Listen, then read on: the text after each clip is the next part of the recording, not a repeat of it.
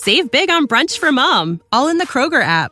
Get 16 ounce packs of flavorful Angus 90% lean ground sirloin for $4.99 each with a digital coupon. Then buy two get two free on 12 packs of delicious Coca Cola, Pepsi, or 7UP, all with your card. Shop these deals at your local Kroger today or tap the screen now to download the Kroger app to save big today. Kroger, fresh for everyone. Prices and product availability subject to change. Restrictions apply. See site for details. 17. Hasta que la nieve de las terrazas de la fortaleza se puso blanda y los pies se hundían en ella como en legamo. El dulce sonido de las aguas llegó repentinamente de las montañas más cercanas, aquí y allá, a lo largo de los salientes, se descubrían listas blancas verticales que centelleaban al sol, y los soldados se sorprendían de vez en cuando canturreando, como no hacían desde hacía meses. El sol ya no corrió como antes, ansioso de ponerse, sino que empezaba a pararse un poco en medio del cielo, devorando la nieve acumulada, y era inútil que las nubes se precipitaran aún desde los hielos del norte, ya no conseguían hacer nieve, solo podían lluvia, y la lluvia no hacía más que disolver la poca nieve que quedaba. Había vuelto el buen tiempo. Ya se oían por la mañana voces de pájaros que todos creían haber olvidado. En compensación, los cuervos ya no estaban reunidos sobre la altiplanicie de la fortaleza esperando los desechos de las cocinas, sino que se diseminaban por los valles en busca de comida fresca. Por la noche, en los dormitorios,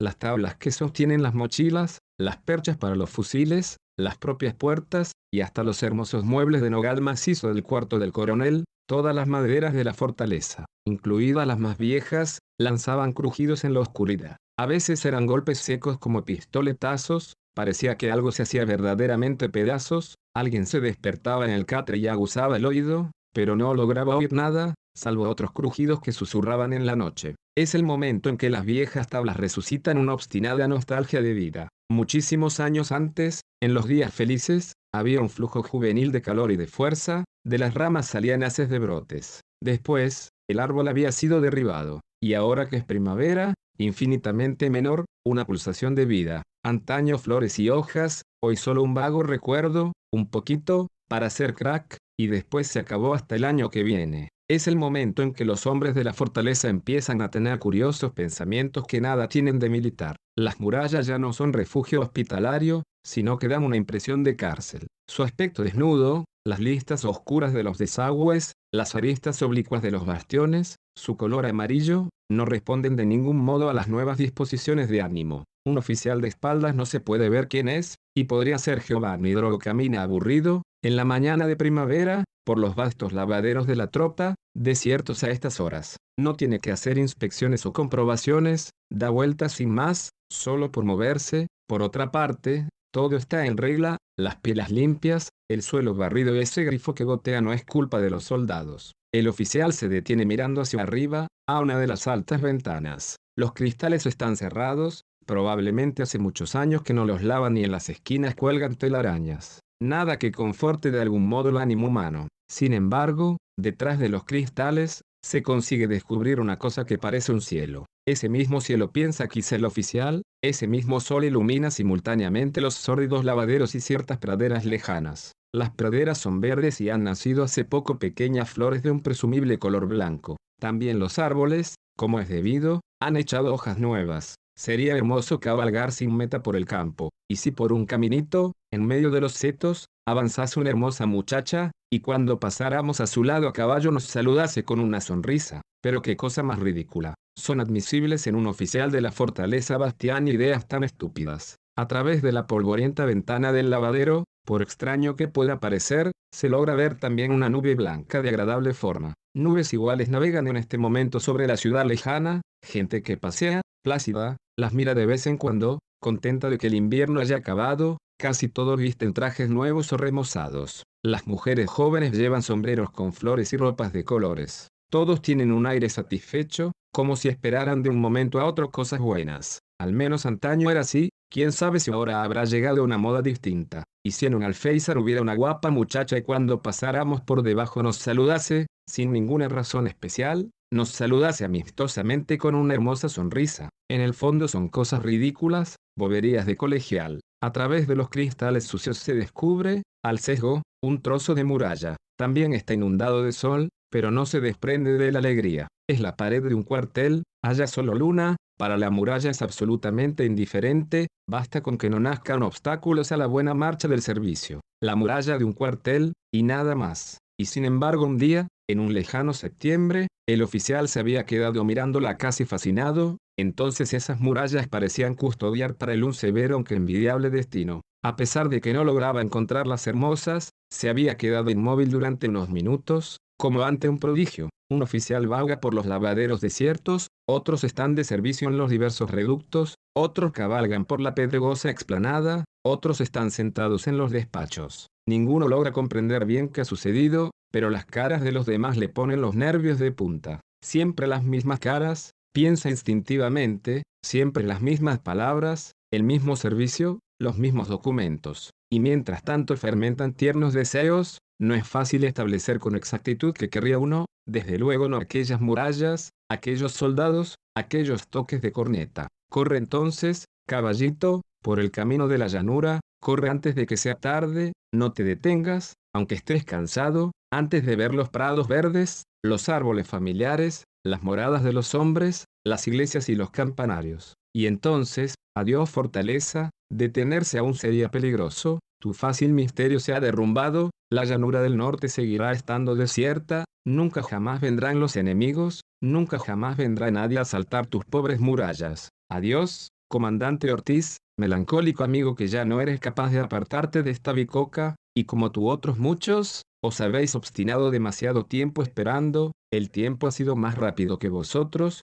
y no podíais empezar de nuevo. Giovanni Drogo sí, en cambio, ningún compromiso lo retiene en la fortaleza. Ahora regresa a la llanura, vuelve a entrar en el consorcio de los hombres, no será difícil que le den algún encargo especial, acaso una misión en el extranjero en el sequito de un general. En estos años, mientras él estaba en la fortaleza, habrá perdido muchas buenas ocasiones, pero Giovanni es todavía joven, le queda todo el tiempo posible para remediarlo. Adiós, pues, fortaleza, con tus absurdos reductos, tus soldados pacientes, tu señor coronel que todas las mañanas, sin que lo vean, escruta con el anteojo el desierto del septentrión, pero es inútil, nunca hay nada. Un saludo a la tumba de Angustina, quizá fue el más afortunado de todos, al menos él murió como un verdadero soldado, mejor, en cualquier caso, que en el probable lecho de un hospital. Un saludo a su habitación, después de todo Drogo durmió honestamente en ella cientos de noches. Otro saludo al patio, donde también esta noche,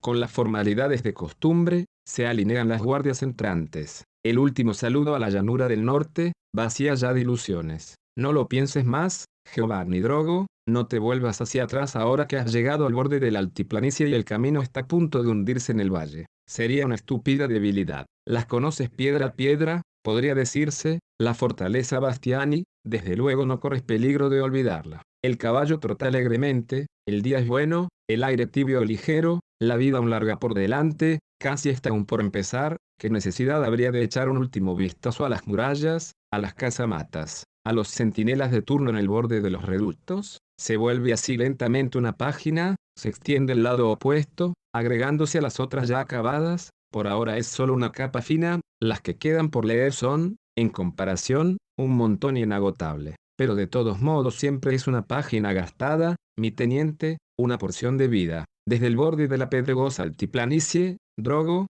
en efecto, no se vuelve a mirar, sin una sombra de vacilaciones polea el caballo cuesta abajo, no intenta volver ni un centímetro la cabeza, silba una canción con pasable desenvoltura, aunque le cueste trabajo. 18. Se abrió la puerta de su casa y Drogo sintió de inmediato el viejo olor doméstico, como cuando, de niño, regresaba a la ciudad tras los meses de verano en el campo. Era un olor familiar y amigo, y sin embargo, después de tanto tiempo, afloraba en él algo mezquino. Le recordaba, sí, los años lejanos, la dulzura de ciertos domingos, las alegres cenas, la niñez perdida, pero hablaba también de ventanas cerradas, de tareas, de limpieza matutina, de enfermedades, de peleas, de ratones o, señorito le gritó exultante la buena Giovanna, que le había abierto la puerta. Y enseguida llegó su madre, gracias a Dios, aún no cambiada. Sentado en el salón, mientras intentaba responder a las muchas preguntas, sentía mudarse la felicidad en tristeza dejanada.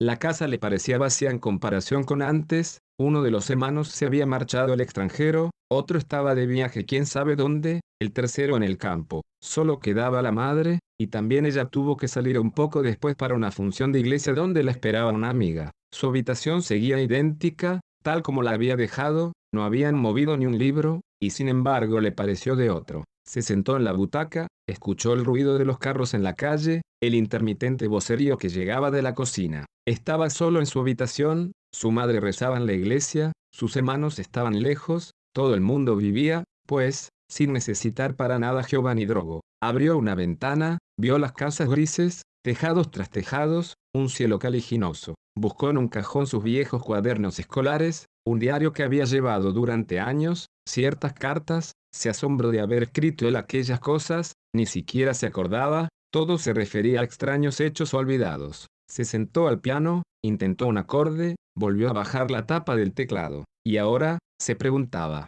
extranjero, vagó por la ciudad, en busca de viejos amigos, los supo ocupadísimos con negocios, con grandes empresas, con la carrera política. Le hablaron de cosas serias e importantes, fábricas, vías férreas, hospitales. Alguno lo invitó a comer, alguno se había casado, todos habían tomado caminos distintos y en cuatro años se habían vuelto ya lejanos. Por mucho que lo intentase, aunque quizás ya no era capaz, no conseguía que renacieran las charlas de antaño, las bromas, los modismos. Vagaba por la ciudad en busca de viejos amigos y habían sido muchos, pero acababa encontrándose solo en una acera, con muchas horas vacías antes y antes de que cayera la noche. Por la noche se quedaba fuera de casa hasta tarde, decidido a divertirse. Todas las veces salía con las consabidas y vagas esperanzas juveniles de amor, todas las veces regresaba desilusionado. Empezó a odiar la calle que lo conducía solitario a su casa, siempre igual y desierta. Hubo en esa época un gran baile, y Drogo, al entrar en el edificio en compañía de su amigo Vescovi, el único que había recobrado,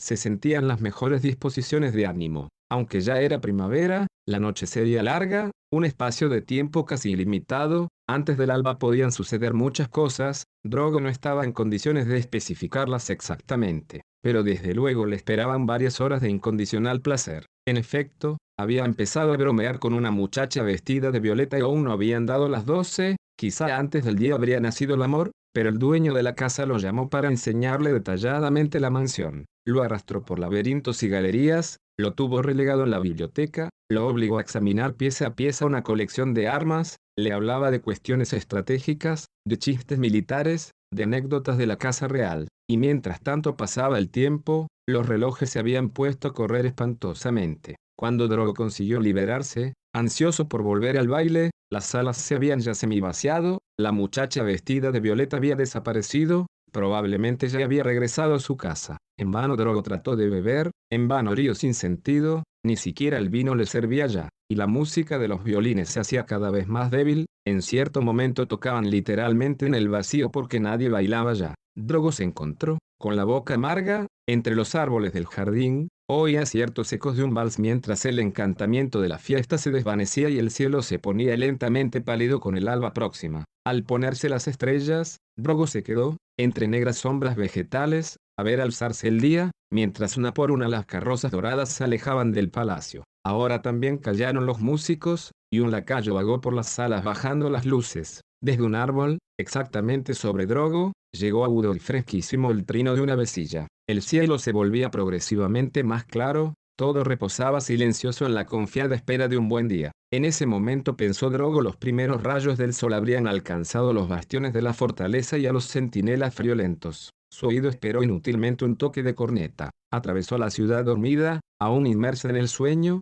abrió con exagerado ruido el portal de su casa. En el piso ya se filtraba por las rendijas de las persianas un poco de luz. Buenas noches, mamá dijo al pasar por el pasillo. Y de la habitación, al otro lado de la puerta, le pareció que, como de costumbre, como en los días lejanos cuando regresaba a altas horas de la noche, le respondía un sonido confuso, una voz amorosa aunque rebosante de sueño, y siguió casi apaciguado hacia su cuarto, cuando advirtió que también ella hablaba ¿Qué tienes? Mamá preguntó en el vasto silencio. En ese mismo instante comprendió que había confundido el rodar de una carroza lejana con la querida voz. En realidad, su madre no había contestado, los pasos nocturnos del hijo ya no podrían despertarla como antaño, se habían vuelto ajenos, como si su sueño hubiera cambiado con el tiempo. Antaño sus pasos le llegaban en sueños como una llamada establecida. Todos los otros ruidos de la noche, incluso mucho más fuertes, no bastaban para despertarla, ni los carros por la calle, ni el llanto de un niño, ni los aullidos de los perros,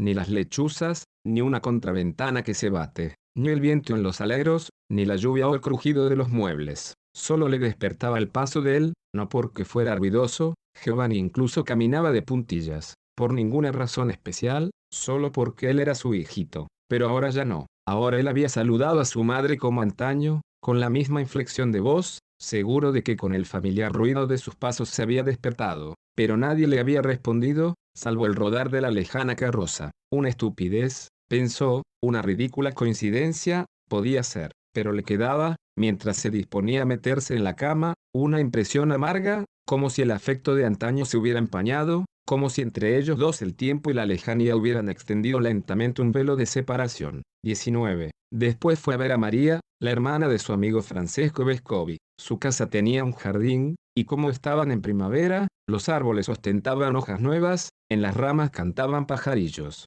María fue a su encuentro en la puerta, sonriente. Se había enterado de que iba a ir se había puesto un vestido azul, ajustado en la cintura, parecido a otro que un lejano día le había gustado. Drogo había pensado que sería para él una gran emoción, que le latiría el corazón, pero cuando estuvo a su lado y volvió a ver su sonrisa, cuando oyó el sonido de su voz que decía, oh, Giovanni, por fin, tan distinta de lo que había pensado, tuvo la medida del tiempo transcurrido. Él era el mismo de antes, creía, quizá algo más ancho de hombros y tostado por el sol de la fortaleza. Tampoco ella había cambiado, pero algo se había interpuesto entre ellos. Entraron en el gran salón, porque fuera hacía demasiado sol, la estancia estaba inmersa en una suave penumbra, una franja de sol resplandecía sobre la alfombra y un reloj andaba. Se sentaron en un sofá, al sesgo, para poderse mirar. Drogo la miraba a los ojos sin encontrar palabras, pero ella ponía vivazmente sus miradas alrededor, en parte en él, en parte en los muebles, en parte en un brazalete de turquesas que parecía novísimo. Francesco vendrá dentro de un rato, dijo María alegremente.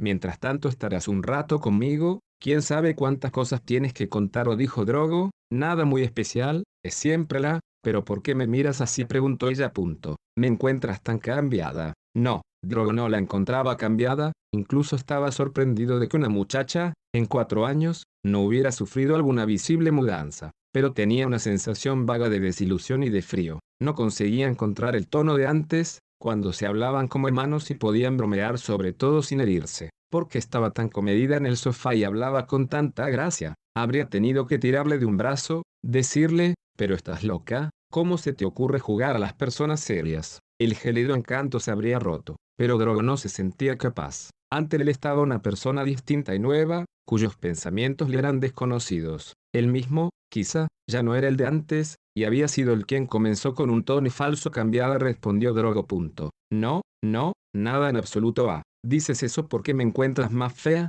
eso es. Dime la verdad. ¿Era María la que hablaba? ¿No estaba bromeando? Casi incrédulo, Giovanni escuchaba sus palabras y esperaba que en cualquier momento se desprendiese de aquella elegante sonrisa, de aquella actitud suave, y soltase una carcajada. Fea, sí, te encuentro fea, habría respondido en los buenos tiempos Giovanni, pasándole un brazo por la cintura, y ella se habría apretado contra él. Pero ahora, habría sido absurdo, una broma de mal gusto claro que no, te digo respondió Drogo. Punto. Estás idéntica, te lo aseguro. Ella lo miró con una sonrisa poco convencida y cambió de tema, y ahora dime, ¿has venido para quedarte? Era una pregunta que él había previsto, depende de ti, había pensado responder, o algo por el estilo. Pero se la había esperado antes, en el momento del encuentro, como habría sido natural, si verdaderamente le interesaba. Ahora, en cambio, le había llegado casi por sorpresa, y era algo distinto, una pregunta casi de compromiso, sin sobreentendidos sentimentales.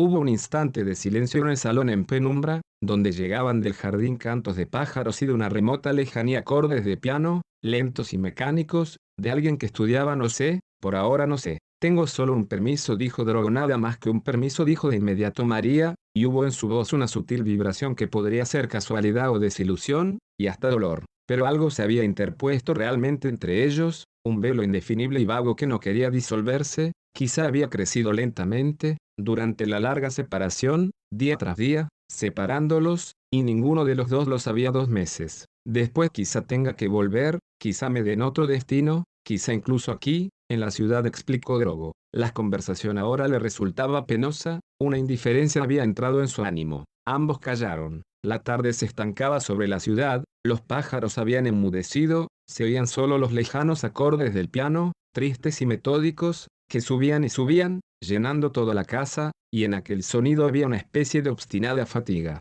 Una cosa difícil de decir que jamás se logra decir es la hija de los Micheli, en el piso de arriba dijo María, advirtiendo que Giovanni escuchaba también tú tocabas en tiempos esa música, no. María dobló graciosamente la cabeza como para escuchar no, no, esa es demasiado difícil, la habrás oído en otra parte. Drogo dijo, me parecía. El piano sonaba con inalterable pena. Giovanni miraba la franja de sol sobre la alfombra, pensaba en la fortaleza, imaginó la nieve que se disolvía, el goteo sobre las terrazas, la pobre primavera de la montaña, que conoce solo pequeñas flores en los prados y perfumes de ciega transportados por el viento pero ahora te trasladarán, no prosiguió la muchacha. Después de tanto tiempo bien tendrás derecho. Debe ser muy aburrido aquello. Dijo estas últimas palabras con leve ira, como si la fortaleza le resultara odiosa. Quizá un poco aburrido, desde luego, prefiero estar aquí contigo. Esta mísera frase relampagueó en la mente de Drogo como una valerosa posibilidad. Era trivial,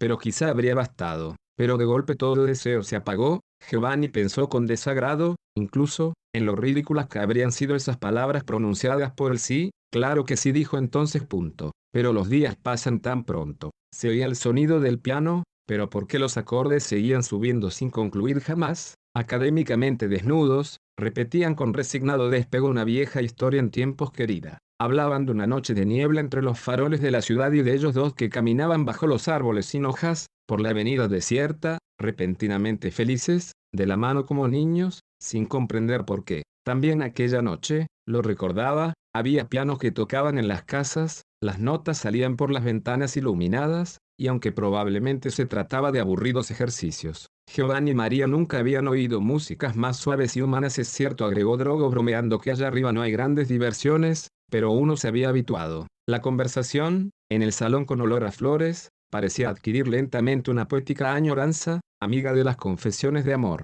¿Quién sabe? pensaba Giovanni, este primer encuentro después de una separación tan larga no podía ser distinto, quizá podremos volver a encontrarnos, tengo dos meses de tiempo, así, de golpe, no se puede juzgar. Puede que aún me quiera y que yo no regrese a la fortaleza. Pero la muchacha dijo, qué lástima. Me marcho con mamá y Georgina dentro de tres días. Estaremos fuera unos meses, creo con la idea se animaba gozosa. Punto. Vamos a Holanda a Holanda. La muchacha hablaba ahora del viaje muy entusiasmada, de los amigos con los que se marcharía, de sus caballos, de las fiestas que se habían celebrado en carnaval, de su vida, de sus compañeras, inconsciente de drogo. Ahora se sentía enteramente a sus anchas y parecía más guapa. Una idea magnífica, dijo Drogo, que sentía un nudo amargo en la garganta. Punto. He oído que esta es la mejor estación en Holanda. Dicen que hay llanuras llenas de tulipanes en floró. Sí, debe ser bellísimo, aprobaba María. En vez de trigo cultivan rosas, continuaba Giovanni con leve ondulación de la voz, millones y millones de rosas hasta perderse de vista.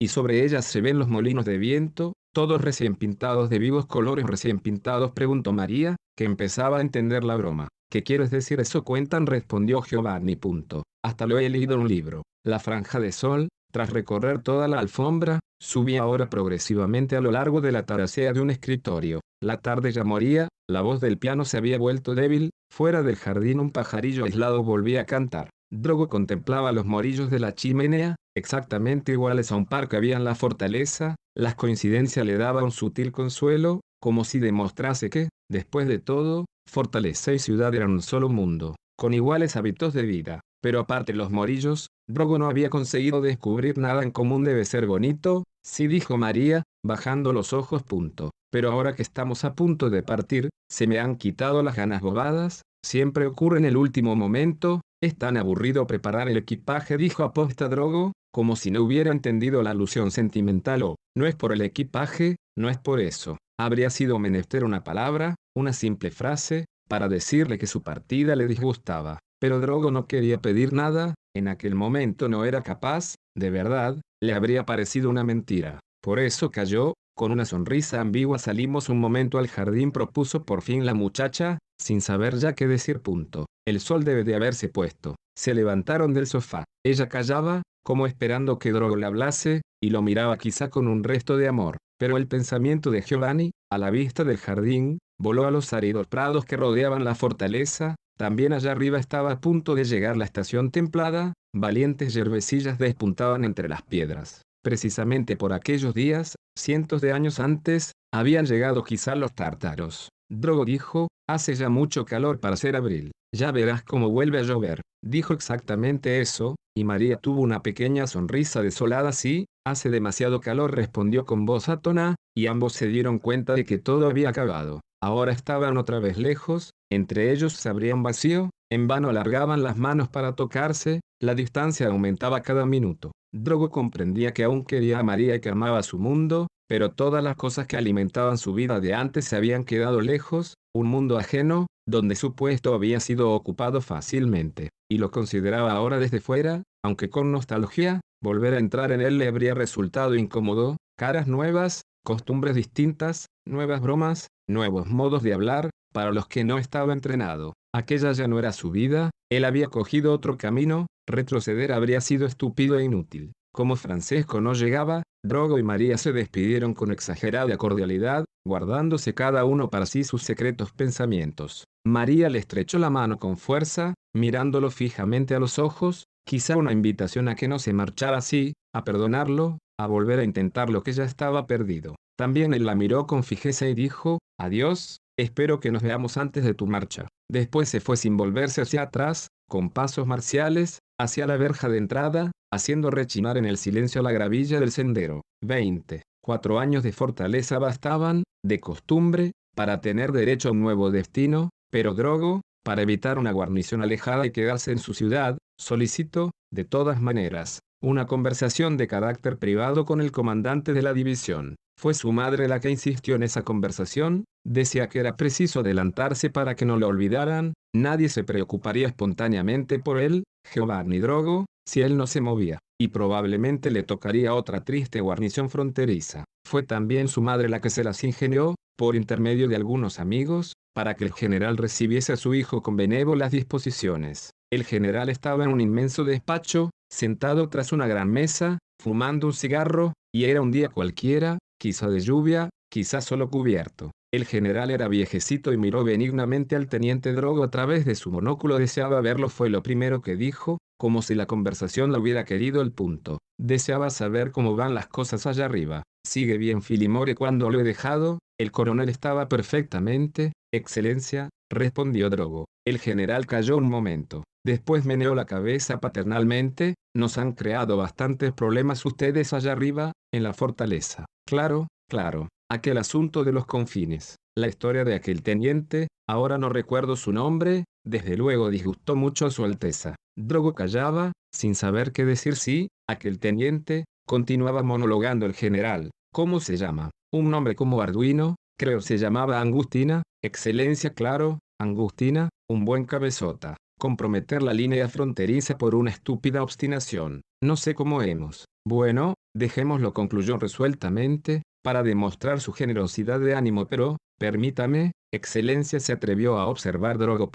Angustina es el que murió, puede ser, perfectamente, tendrá usted razón, ahora no me acuerdo bien, dijo el general, como si fuera un detalle sin la mínima importancia. Punto. Pero a su Alteza la cosa le desagradó mucho, muchísimo. Cayó y alzó unos ojos interrogantes hacia Drogo. Usted está aquí, dijo con tono diplomático, lleno de sobreentendidos. Usted está aquí para que lo trasladen a la ciudad, ¿no es cierto? Todos ustedes tienen la manía de la ciudad, sí que la tienen, y no comprenden que precisamente en las guarniciones alejadas es donde se aprende a ser soldado. Sí, excelencia, dijo Giovanni Drogo, tratando de controlar las palabras y el tono. Punto. Y, de hecho, yo he pasado allí cuatro años, cuatro años, a su edad. ¿Qué significan? replicó riendo el general. De todos modos, yo no se lo reprocho. Decía que, como tendencia general, quizá no sea la mejor para consolidar el espíritu de los elementos del mando. Se interrumpió, como si hubiera perdido el hilo. Se concentró un instante, continuó, de todos modos,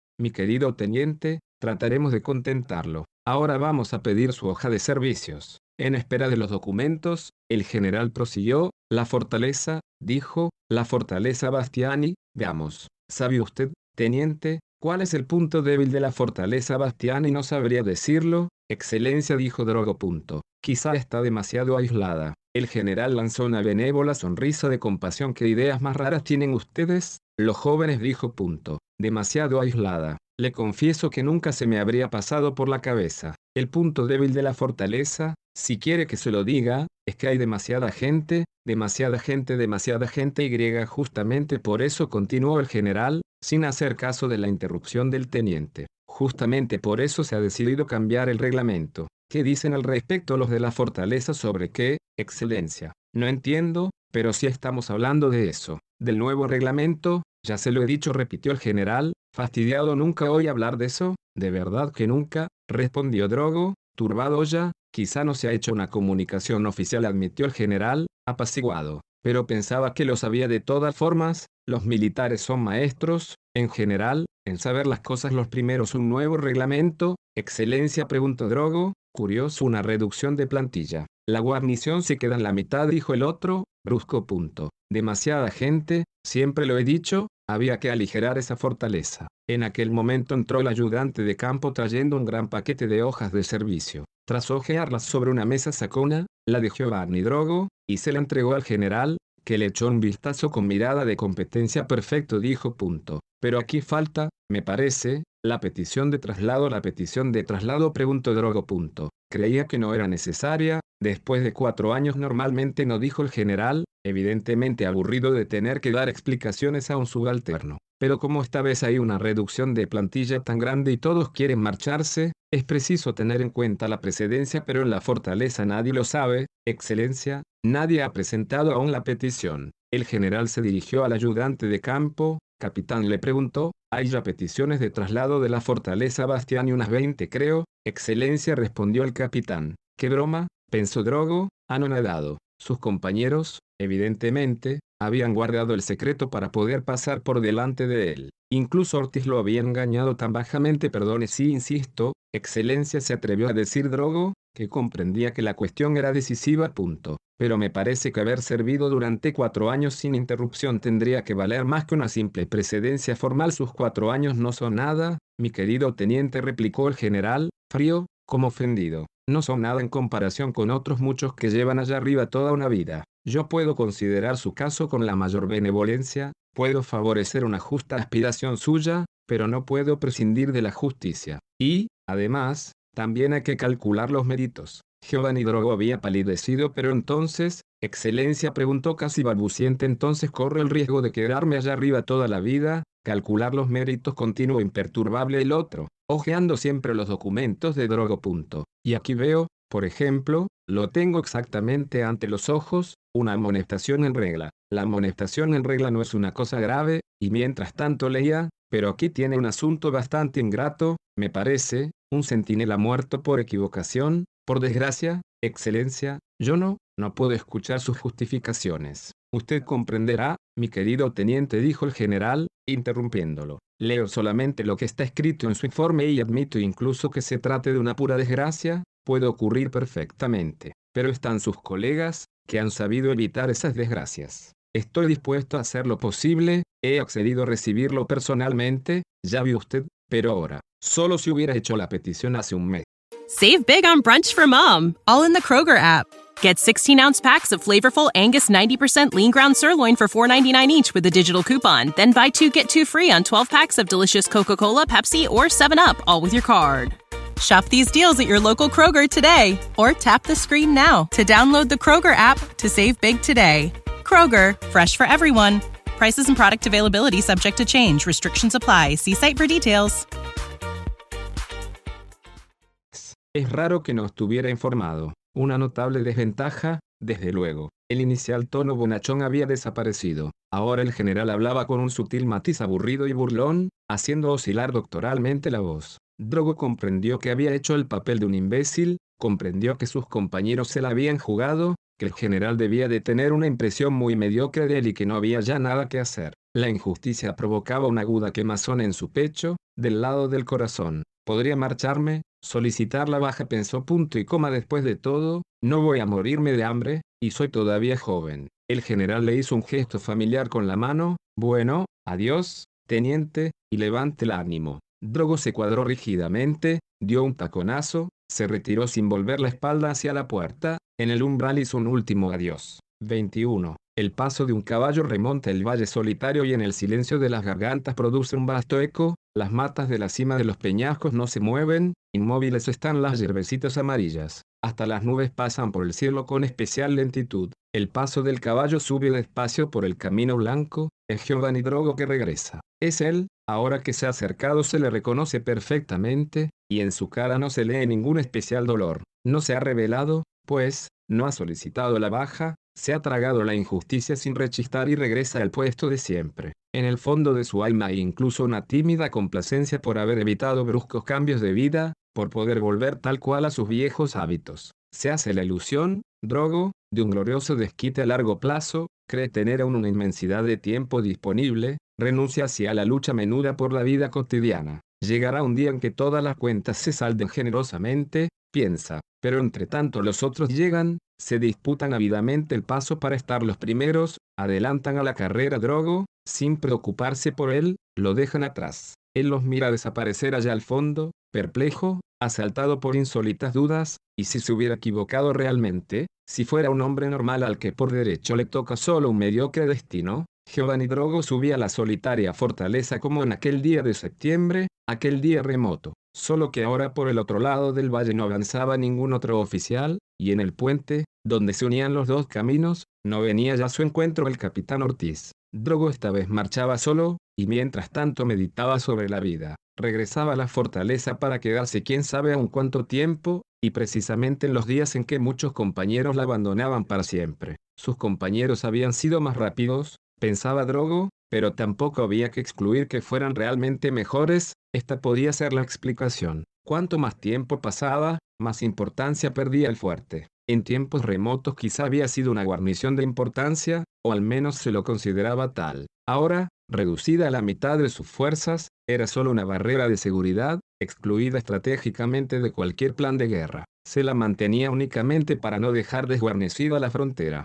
Ya no se admitía la posibilidad de la menor amenaza desde la llanura del norte, a lo sumo podía aparecer en el desfiladero alguna caravana de nómadas en que se convertía la existencia allá arriba, meditando sobre estas cosas, Drogo llegó por la tarde al borde de la última altiplanicie y se encontró ante la fortaleza. Ya no encerraba, como la primera vez, inquietantes secretos. No era en realidad más que un cuartel limítrofe, una ridícula bicoca, sus murallas solo resistirían unas horas ante cañones de modelos recientes. Con el paso del tiempo la dejarían arruinarse, ya habían caído algunas almenas y un terraplén se estaba derrumbando sin que nadie lo mandase reparar. Eso pensaba Drogo, inmóvil en el límite de la altiplanicie, al observar los centinelas de costumbre que iban de un lado a otro por el borde de las murallas. La bandera del tejado colgaba floja, no humeaba ninguna chimenea, ni un alma en la desnuda explanada. Qué aburrida vida, ahora. Probablemente el alegre Morel se iría de los primeros, en la práctica Drogo se quedaría sin ningún amigo, y además siempre el mismo servicio de guardia, las consabidas partidas de cartas, las consabidas escapadas al pueblo más cercano para beber un poco y hacer mediocremente el amor. ¡Qué desastre!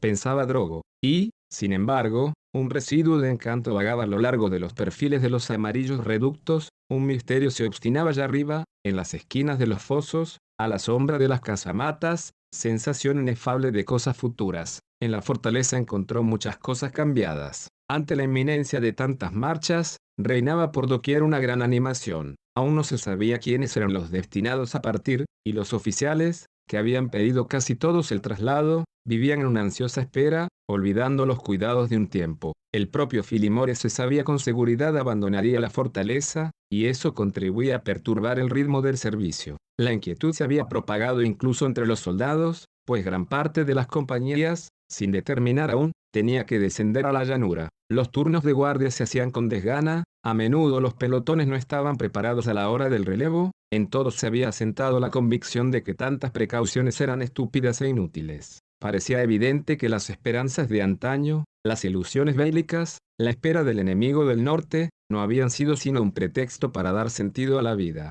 Ahora que existía la posibilidad de regresar al consorcio civilizado, aquellas historias parecían manías de chiquillos, nadie quería admitir que se las había tomado en serio, ni vacilaba en reírse de ellas. Lo que importaba era marcharse. Cada uno de los colegas de Drogo había puesto en marcha influyentes amistades para conseguir la preferencia, Cada uno estaba convencido, en lo más hondo de su corazón, de conseguirlo y tú le preguntaban a Giovanni, con ambigua simpatía, los compañeros que se habían callado la gran novedad para pasarle por delante y tener un competidor menos. Y tú le preguntaban probablemente tendré que quedarme aquí unos meses respondió Drogo, y los otros se apresuraban a animarlo, también a él, caramba, lo trasladarían, era más que justo, no debía ser tan pesimista, y cosas por el estilo. Solamente Ortiz, entre todos los demás, no parecía cambiado. Ortiz no había pedido irse, desde hacía muchos años no se había vuelto a interesar por el asunto, la noticia de que si reducía la guarnición le había llegado después que a todos los demás, y por eso no había tenido tiempo de avisar a Drogo. Ortiz asistía indiferente al nuevo fermento,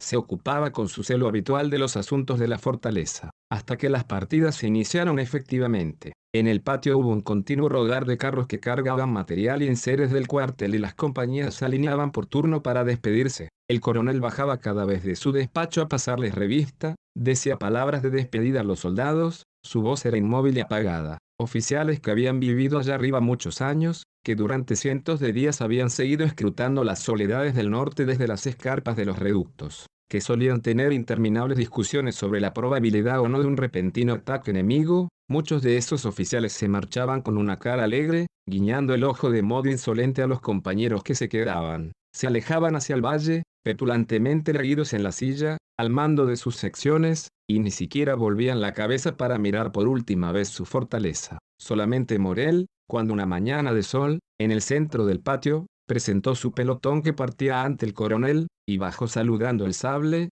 solo a él le brillaron los ojos, y su voz, al dar las órdenes, tuvo un temblor. Drogo, con la espalda apoyada en un muro, observaba la escena y sonrió amistosamente cuando su compañero pasó ante el caballo, dirigiéndose a la salida. Quizá era la última vez que se veían, Drogo se llevó la mano derecha a la visera de la gorra, haciendo el saludo reglamentario. Después volvió a entrar en los zaguanes de la fortaleza, fríos incluso en verano, que día tras día quedaban más desiertos. Ante la idea de que Morel se había marchado, la herida de la injusticia sufrida se había abierto repentinamente y le dolía. Giovanni fue en busca de Ortiz y lo encontró saliendo de su despacho, con un fajo de papeles. Le dio alcance, se puso a su lado, Buenos días, mi comandante, buenos días. Drogo respondió Ortiz, deteniéndose. ¿Hay alguna novedad? ¿Desea algo de mí? En realidad quería preguntarle algo Drogo. Era un asunto genérico, sin la menor urgencia, pero pesaba sobre su corazón desde hacía unos días. Perdone, mi comandante dijo punto. ¿Se acuerda usted de que cuando llegué a la fortaleza, hace cuatro años y medio, el comandante Mati me dijo que aquí se quedaban solo los voluntarios? Que si uno quería marcharse era muy libre de hacerlo. ¿Se acuerda de que se lo conté? Según Mati, bastaba con que yo pidiera un reconocimiento médico, por contar con un pretexto formal, solo que decía que eso fastidiaría un poco al coronel sí, lo recuerdo vagamente dijo Ortiz, con una levísima sombra de hastío. Punto. Pero discúlpeme, mi querido Drogo, yo ahora, un minuto, mi comandante. ¿Se acuerda de que por no hacer algo desagradable me conformé a quedarme cuatro meses? Pero si quería, podía marcharme, no. Ortiz dijo, ya entiendo, mi querido Drogo, pero no es usted el único, entonces lo interrumpió Drogo con angustia, entonces no eran más que cuentos, entonces no era cierto que si quería podía marcharme, solo cuentos para que estuviera tranquilo, dijo el comandante. Punto. No lo creo. No se meta eso en la cabeza, no me diga que no, mi comandante replicó Giovannini. Punto. ¿Pretende usted que Mati decía la verdad? También a mí me ocurrió lo mismo, más o menos dijo Ortiz,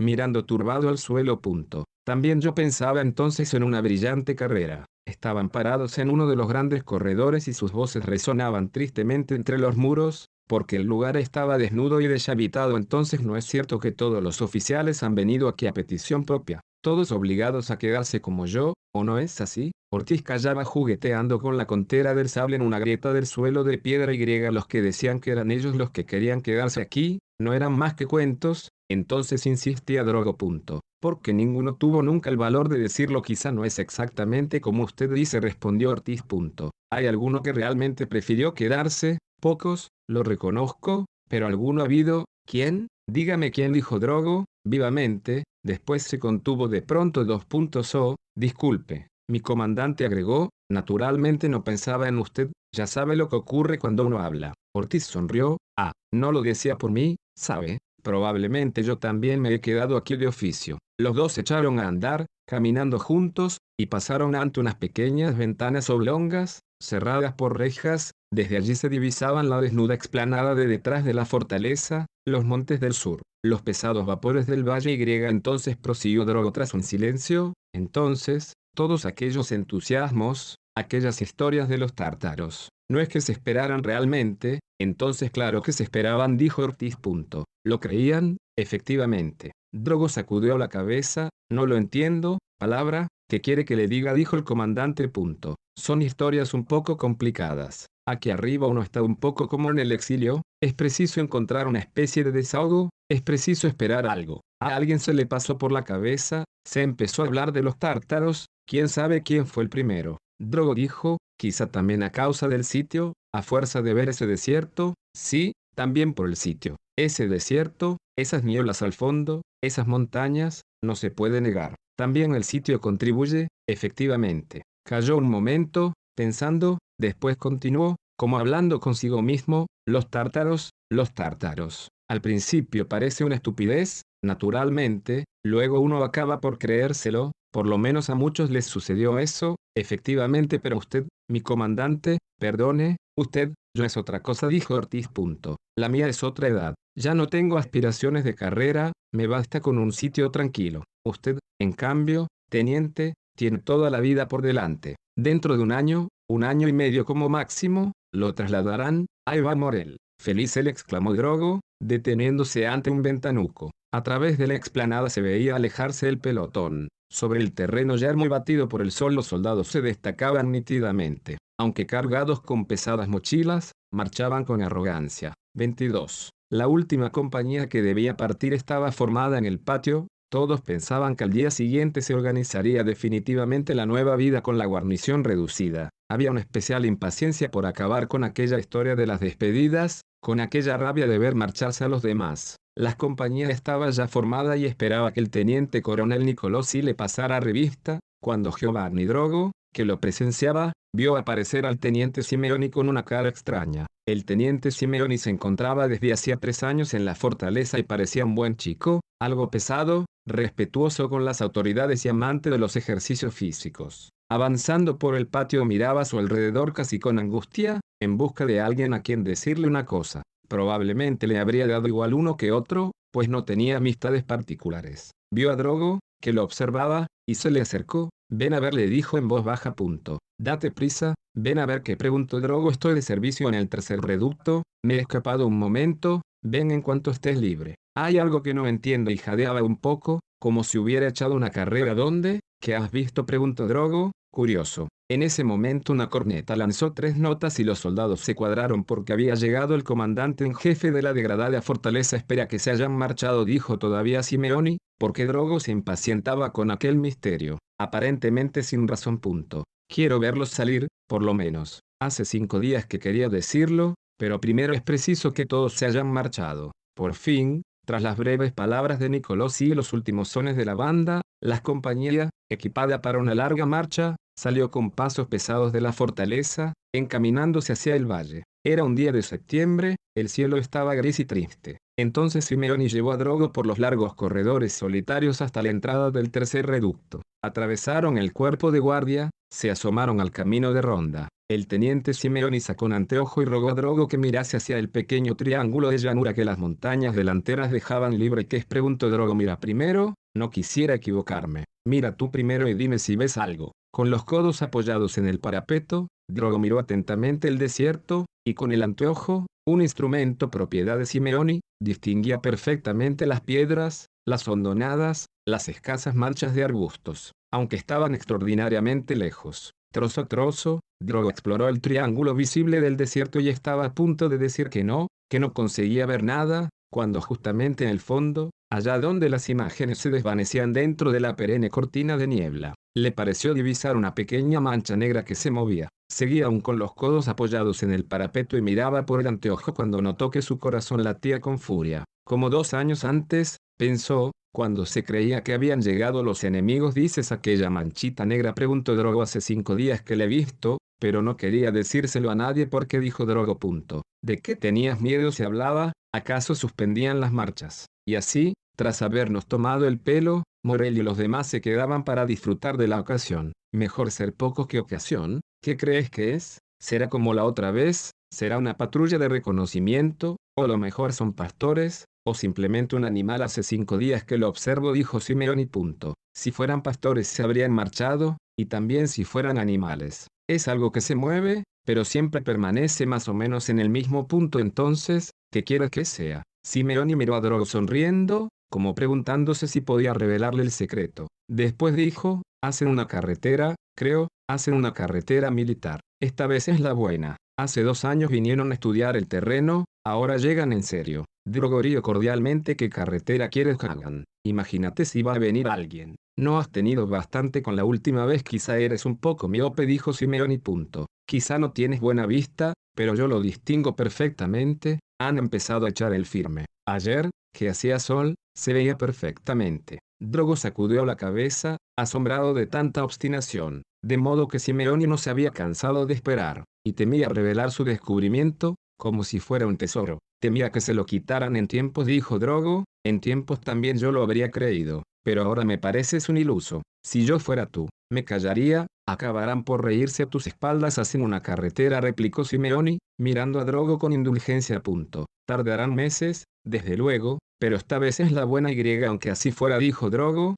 aunque fuera como dices, ¿crees realmente que si hicieran una carretera para traer artillería desde el norte, iban a dejar desguarnecida la fortaleza? Lo sabrían inmediatamente en el Estado Mayor, lo habrían sabido ya desde hace años el Estado Mayor nunca se toma en serio la fortaleza Bastiani, hasta que la bombardeen nadie creerá en estas historias. Se convencerán demasiado tarde de lo que quieran, repitió Drogo. Punto. Si esa carretera le hicieran en serio, el Estado Mayor estaría informadísimo, puedes estar seguro el Estado Mayor tiene mil informaciones, pero de mil solo una es buena, y por lo tanto no cree en ninguna. Por lo demás, es inútil discutir, ya verás cómo sucede lo que digo. Estaban solos, en el borde del camino de ronda. Los centinelas, mucho más distanciados que antes, caminaban de un lado a otro por el trecho fijado para cada uno. Drogo miró de nuevo hacia septentrión, las rocas, el desierto, las nieblas al fondo, todo parecía carente de sentido. Después, hablando con Ortiz, Drogo se enteró de que el famoso secreto del teniente Simeoni era conocido prácticamente por todos,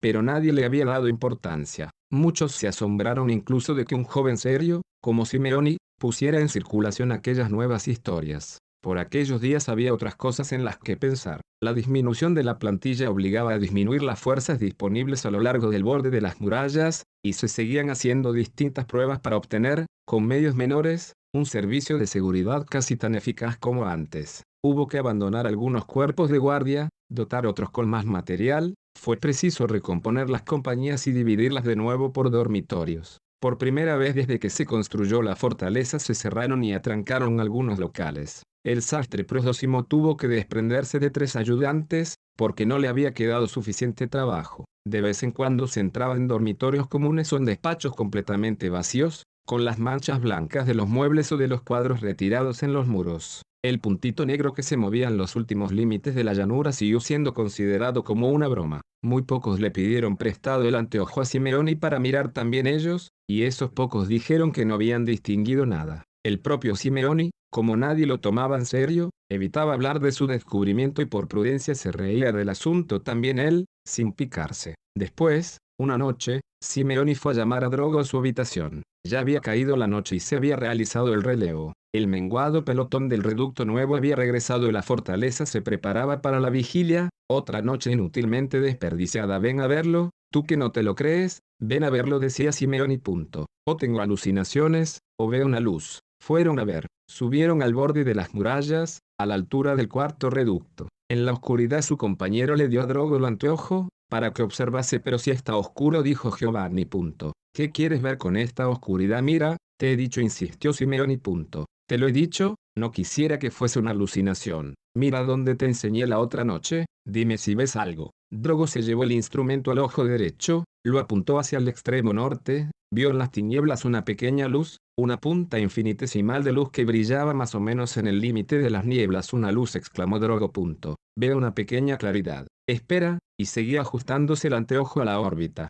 No se distingue si son varias o una sola, en ciertos momentos parece que son dos. ¿Has visto? dijo Simeoni, triunfante. Punto. Soy yo el idiota que tiene que ver, replicó Drogo, aunque no muy convencido. Punto. ¿Qué significa que haya esa luz? Podría ser un campamento de gitanos o de pastores. Es la luz del almacén, dijo Simeoni. Punto. El almacén de la nueva carretera, ya verás cómo tengo razón. A simple vista, por extraño que parezca, la luz no se podía distinguir, ni siquiera los centinelas, y eso que los había estupendos, famosos cazadores, lograban ver nada. Drogo apuntó de nuevo el anteojo, buscó la lejanísima luz, estuvo mirándola unos instantes, después alzó el instrumento y se puso a observar por curiosidad las estrellas. En número infinito llenaban todas las partes del cielo, hermosísimas, pero a oriente eran bastante más escasas, porque estaba a punto de salir la luna, precedida de una vaga claridad. Simeoni llamó Drogo, al no ver a su compañero a su lado. Pero el otro no le contestó, debía de haber bajado por una escalerilla para inspeccionar el borde de las murallas. Drogo miró a su alrededor. En la oscuridad se conseguía distinguir solo el camino de ronda vacío, el perfil de las fortificaciones, la sombra negra de las montañas. Llegó algún toque del reloj. El último centinela de la derecha habría tenido que lanzar ahora el grito nocturno, de soldado en soldado la voz correría a lo largo de todas las murallas. Alerta, alerta. Después la llamada recorrería el camino inverso, se perdería en la base de las grandes rocas. Ahora que los puestos de centinela se habían reducido a la mitad, pensó voz, por obra de menos repeticiones, haría el viaje de conjunto mucho más rápidamente. Pero perduró el silencio. Pasaron entonces repentinamente por la mente de Drogo pensamientos de un mundo deseable y remoto, un palacio, por ejemplo, a orillas del mar, en una suave noche de verano, graciosas criaturas sentadas cerca, escuchar músicas, imágenes de felicidad que la juventud permitía meditar impunemente, y mientras tanto el extremo último del mar, por levante, se volvía nítido y negro, al empezar a palidecer el cielo con el alba repentina, y poder tirar así las noches, no refugiarse en el sueño, sin miedo a llegar tarde, dejar surgir el sol, paladear antes y un tiempo infinito, sin tener que angustiarse. Entre las muchas cosas bellas del mundo, Giovanni se obstinaba en desear este improbable palacio marino, las músicas, la disposición de las horas, la espera del alba. Aunque tonto, le parecía expresar del modo más intenso la paz que él había perdido. En efecto, desde hacía algún tiempo lo perseguía sin tregua un ansia que no sabía entender, la impresión de no llegar a tiempo, de que algo importante sucedería y lo cogería por sorpresa. La conversación con el general, allá en la ciudad, le había dejado pocas esperanzas de traslado y de brillante carrera, pero Giovanni comprendía también que no podía permanecer toda su vida entre las murallas de la fortaleza. Antes o después era preciso decidir algo. Después los hábitos se apoderaban de él con el ritmo de costumbre y Drogo ya no pensaba en los otros, en los compañeros que habían escapado a tiempo, en los viejos amigos que se hacían ricos y famosos.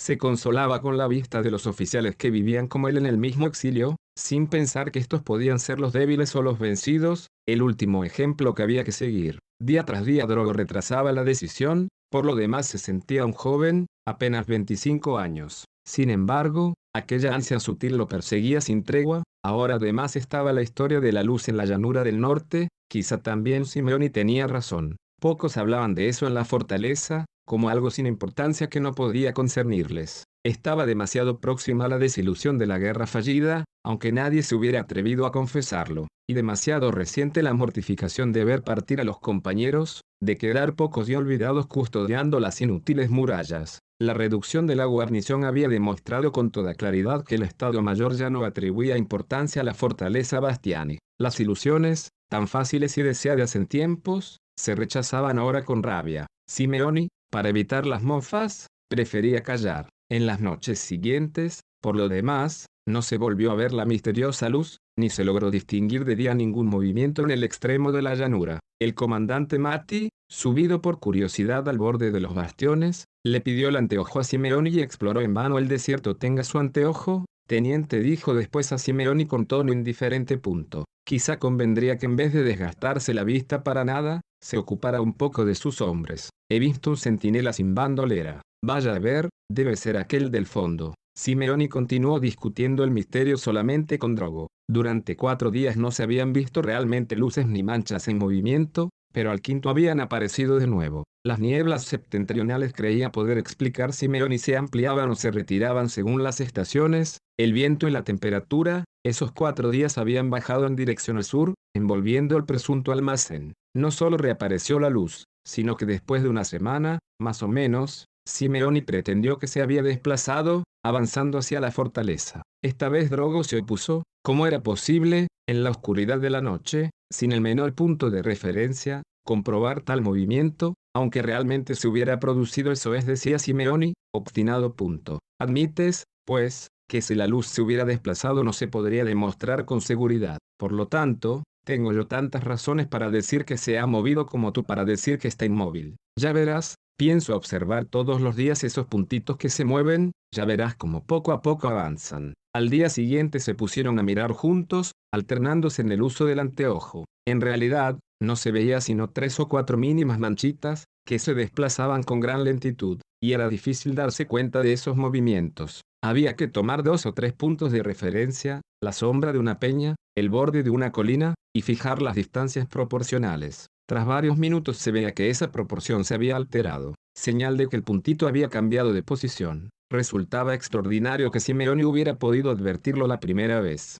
y no se podía excluir que el fenómeno estuviera repitiéndose desde hacía años o siglos, podía ver allá abajo una aldea, o un pozo junto al cual plantaban sus tiendas las caravanas y hasta entonces nadie había utilizado en la fortaleza un anteojo tan potente como el de Simeoni. El desplazamiento de las manchitas se producía casi siempre sobre la misma línea, de un lado a otro. Simeoni pensaba que eran carros para el transporte de piedras o los hombres le decía habrían resultado demasiado pequeños para poder ser vistos a esa distancia. Normalmente se distinguían tres o cuatro puntitos en movimiento simultáneo. Admitiendo que fueran carros razonaba Simeoni, por cada tres que se movían debía de haber por lo menos otros seis parados, para la carga y la descarga, y estos seis no podían identificarse, confundiéndose con las mil manchas inmóviles del paisaje. En aquel solo trecho evolucionaba, pues, una decena de vehículos, probablemente de cuatro caballos cada uno, como solían ser los transportes pesados. Los hombres, en proporción, debían ser centenares. Estas observaciones, hechas al principio como por apuesta y por juego, se convirtieron en el único elemento interesante de la vida de Drogo. Aunque Simeoni no le resultaba especialmente simpático, por su falta de alegría y su pedante conversación, Giovanni pasaba casi todas sus horas libres con él, e incluso por la noche, en la sala de oficiales, se quedaban levantados hasta muy tarde, discutiendo. Simeoni había hecho ya sus previsiones. Admitiendo que los trabajos avanzaran despacio y que la distancia fuera mayor de la comúnmente admitida, bastarían seis meses, decía, para que la carretera se acercase a tiro de cañón de la fortaleza. Con toda probabilidad pensaba los enemigos se detendrían al abrigo de un escalón que atravesaba longitudinalmente el desierto. Este escalón se confundía normalmente con el resto de la llanura por la identidad de su color, pero a veces las sombras de la noche o los bancos de niebla revelaban su presencia. Bajaba hacia el norte, no se sabía si empinado o no, ni su profundidad. Era desconocido, pues, el trecho de desierto que ocultaba a la vista de quien miraba desde el reducto nuevo, desde las murallas del fuerte, por culpa de la montaña de delante, no se distinguía el escalón. Desde el borde superior de esta hondonada hasta el pie de las montañas, allí donde se alzaba el cono rocoso del reducto nuevo, el desierto se extendía uniforme y llano, interrumpido solamente por alguna grieta, por montones de escombros, por breves zonas de cañaveral, tras llegar con la carretera hasta el escalón preveía Simeón y los enemigos podrían cubrir sin dificultad el trecho restante casi de un tirón, aprovechando una noche nublada. El terreno era lo bastante liso y compacto como para permitir que incluso la artillería avanzara fácilmente. Los seis meses previstos en líneas generales agregaba el teniente podían convertirse en siete, ocho e incluso muchos más, según las circunstancias. Y aquí Simeoni enumeraba las posibles causas del retraso, un error en el cálculo de la distancia total que había que superar, la existencia de otros valles intermedios, invisibles desde el reducto nuevo, en los que las obras resultarían más largas y difíciles, una progresiva lentitud en la construcción a medida que los extranjeros se alejaban de la fuente de abastecimiento,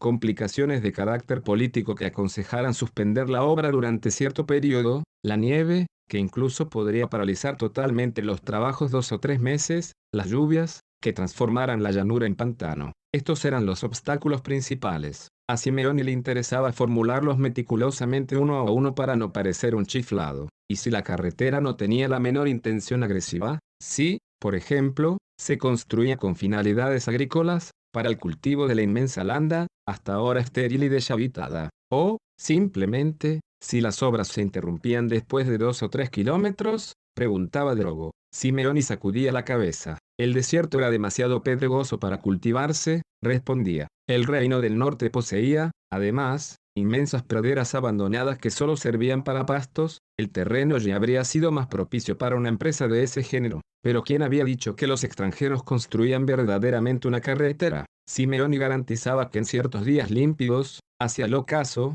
cuando las sombras se alargaban enormemente, había conseguido distinguir la franja rectilínea del firme. Pero Drogo no la había visto, por mucho que se hubiera esforzado. ¿Quién podía jurar que aquella franja no era un simple pliegue del terreno? El movimiento de los misteriosos puntos negros y la luz encendida de noche no probaban nada, quizá habían estado siempre, y durante los años precedentes quizá no los había visto nadie porque los tapaban las nieblas sin contar con la insuficiencia de los viejos anteojos usados para entonces en la fortaleza. Mientras Drogo y Simeoni estaban discutiendo así, un día empezó a nevar. Aún no ha terminado el verano fue el primer pensamiento de Drogo y ya ha llegado el mal tiempo. Le parecía, en efecto, que acababa de regresar de la ciudad, que aún no había tenido tiempo de organizarse como antes. Y, sin embargo, en el calendario estaba escrito 25 de noviembre, se habían consumido meses enteros. Espesísima la nieve bajaba del cielo, depositándose en las terrazas y poniéndolas blancas. Al mirarla, Drogo sintió con más agudeza el ansia de costumbre, intentaba expulsarla en vano pensando en su joven edad,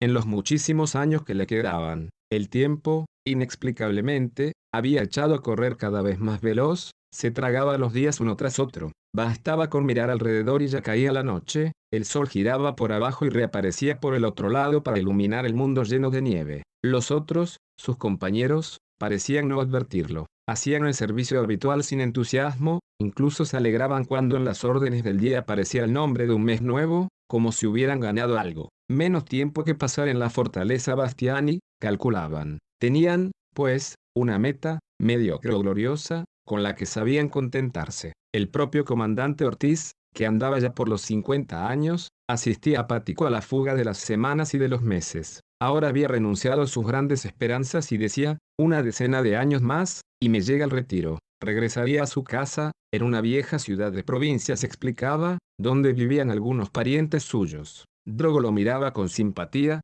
sin lograr entenderlo. ¿Qué haría Ortiz allá abajo, entre los civiles, sin ninguna finalidad, Solo he sabido contentarme, decía el comandante, dándose cuenta de los pensamientos de Giovanni. Punto. Año tras año he aprendido a desear cada vez menos. Si las cosas me salen bien, volveré a casa con el grado de coronel Y. Después preguntaba Drogo. Después, nada más dijo Ortiz con sonrisa resignada. Después esperaré aún, satisfecho con el deber cumplido, concluyó burlonamente. Pero aquí, en la fortaleza, en esos diez años, ¿no cree que? Una guerra. ¿Piensa usted aún en una guerra? ¿No hemos tenido bastante? En la llanura septentrional, en los límites de las nieblas perennes, ya no se veía nada sospechoso, incluso la luz nocturna se había apagado, y Simeoni estaba satisfechísimo. Eso demostraba que él tenía razón, no se trataba de una aldea ni de un campamento de gitanos, sino solo de obras que la nieve había interrumpido.